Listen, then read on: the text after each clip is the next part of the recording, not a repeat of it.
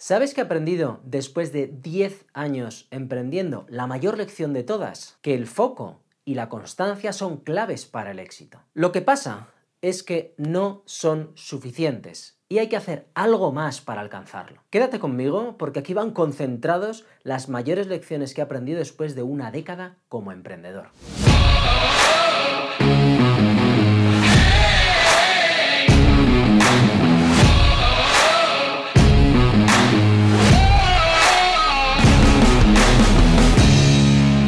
Hola, mi nombre es David Olier y dejé un trabajo muy bien pagado para montarme por mi cuenta, me lo abandoné todo, me fui a mi casa y empecé a emprender hace una década, exactamente nueve años y seis meses. Y en este tiempo, entre proyectos, fracasos, aprendizajes y éxitos, he cometido todos los errores que se pueden cometer. Y de ellos saco estas siete lecciones que creo que son las más importantes de todas y de las que si pudiera volver atrás, si pudiera ir al pasado, serían siete cosas que me encantaría que mi yo del pasado no volviera a repetir o al menos tuviera la intención de mejorar bastante antes de lo que las he conseguido mejorar yo. Sobre todo la cagada número 6. Yo creo que esa es la clave o la que más frustración y dolor me ha causado en la última década. Pero no me río más y empecemos, que tenemos mucho de qué hablar. Primero de todo, emprender desde cero, emprender por necesidad. Fue el mayor error con el que yo entré en el mundo del emprendimiento. Y es que hace una década, en un vídeo en el canal lo he contado en muchísimo más detalle, me vi obligado a dejar mi trabajo, a irme a mi casa y a emprender desde cero. Pero no desde cero en cuanto a nivel económico, sino a, todos los aspectos. No tenía un plan, no tenía un objetivo, no sabía lo que quería hacer, no tenía eh, los conocimientos, no tenía eh, el apoyo de mi entorno y no tenía el dinero para hacerlo. Simplemente dije, este es el momento, a la mierda con todo, vamos a hacer algo por mi cuenta. Y ese fue un grandísimo error. Si volviera para atrás y consiguiera hacerle entender a mi yo del pasado lo importante que es esto, intentaría empezar a emprender antes a menos nivel, en paralelo con mi trabajo anterior, para no mandarlo todo a la mierda un día concreto y de repente quedarme con una mano delante y otra detrás, sino ir haciéndolo en paralelo para que el día de la patada ya tuviera ese apoyo económico, ese apoyo de conocimiento, ese apoyo de experiencia necesario para triunfar. Segundo punto, este es un clásico también, tratar de abarcarlo todo. Al principio, muchas veces por exceso de energía, por exceso de ego, exceso de confianza, o falta de dinero, intentamos convertirnos en hombres orquesta y aprenderlo todo. Aprendes de diseño web, aprendes de marketing, aprendes de producto, aprendes de SEO, aprendes de copywriting, aprendes de venta, de atención al cliente, lo aprendes todo, porque básicamente lo haces todo tú. Cuando no tienes dinero mm, es lo normal, pero conforme el negocio va creciendo, debes ir soltando partes para concentrarte en las que más valor aportan. Yo he cometido este error durante muchísimo tiempo y me ha costado mucho darme cuenta de que eso que te estás dejando de gastar por quedártelo tú, porque tú lo sabes si lo puedes hacer, lo podrías estar invirtiendo en ganar muchísimo más si dejas que la gente adecuada se encargase de cada parte. Y es que hay que saber parar a tiempo y decidir qué haces tú, qué dejas que se encarguen otros. Y en paralelo con este va el tercer punto, que es no tener tiempo para ti. Es otro clásico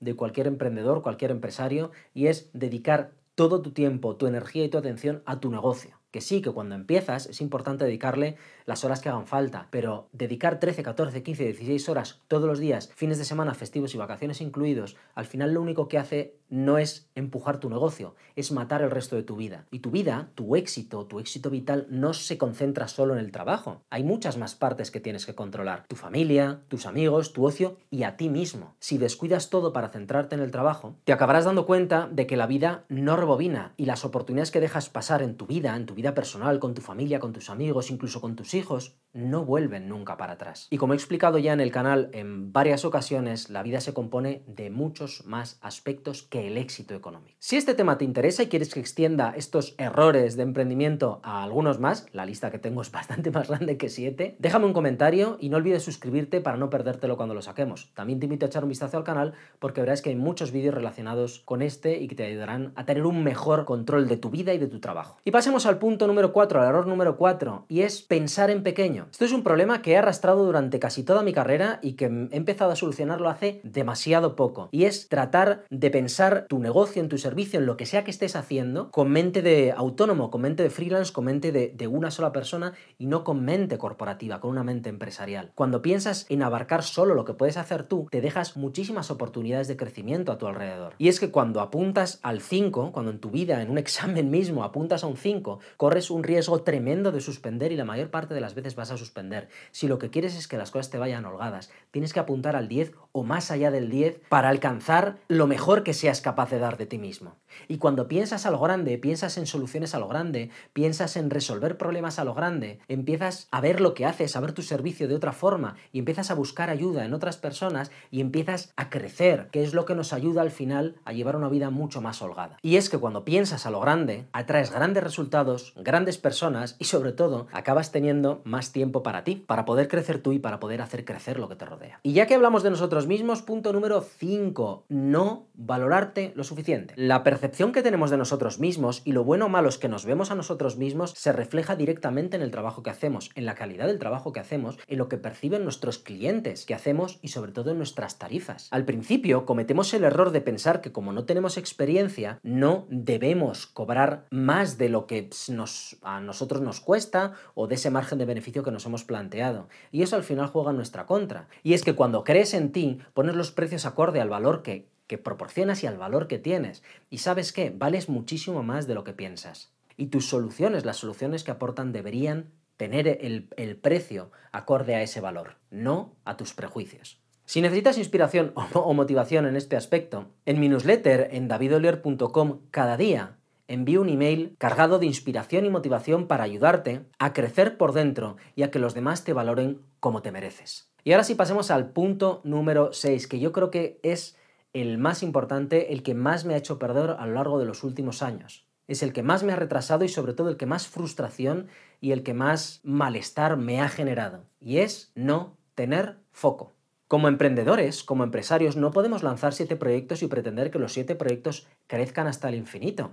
Somos una persona, no podemos abarcarlo todo. Y de la misma forma que no debemos dedicarnos a todas las áreas de nuestro negocio, desde coger el teléfono, facturas, eh, atención al cliente, mm, hacer el producto, pensar la estrategia, en todo, lo mismo pasa con los proyectos. Lo que tienes que hacer es coger uno de ellos y poner toda la carne en el asador por ese proyecto hasta que crezca, hasta que se haga grande, hasta que funcione. Y solo entonces, cuando funciona, pasar al siguiente. 8 de los últimos 10 años, yo he estado trabajando en mínimo 5 proyectos grandes en paralelo. Y digo mínimo porque ha habido ocasiones en las que tenía 7 y 8 diferentes. ¿Y sabes lo que pasa? Que al final es como untar muy poca mantequilla en demasiado pan, que te esparces y no das para hacer absolutamente nada ninguno de esos proyectos despega. Sí, todos más o menos se tambalean, todos dan dinero, todos funcionan, al final el dinero llega a entrar, pero ninguno de ellos despega, ninguno de ellos despunta y ninguno de ellos llega a darte esa satisfacción personal y económica que en el fondo estás buscando. Así que si tuvieras que grabarte a fuego algo de lo que te estoy contando, es esto, enfócate en una solución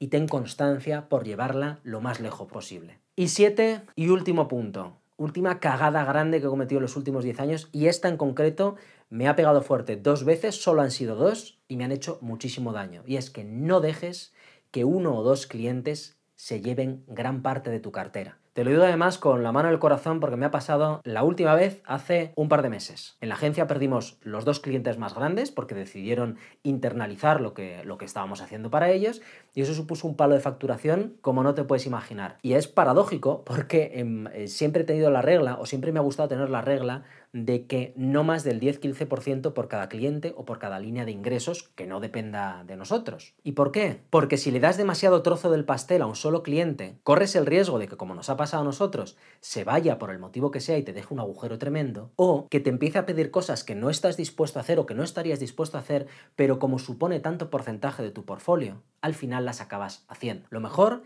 es diversificar y no poner todos los huevos en la misma cesta. Si pudiera volver atrás, me iría con una lista de estos siete problemas primero, e iría con más, pero estos siete sobre todo, e intentaría grabármelas a fuego en mi yo de los 25, si fuera de los 20 años sería maravilloso. Porque si consigues evitar estos siete fallos, tu carrera irá muchísimo mejor. Y si encima, además de dominar estos siete fallos, consigues tener la energía vital necesaria para empujar el proyecto que tengas entre manos, llegarás muy lejos. En este vídeo que te dejo aquí, uno de los favoritos del canal, te cuento seis estrategias, seis técnicas probadas para duplicar y triplicar tu energía diaria para conseguir lo que sea que te propongas.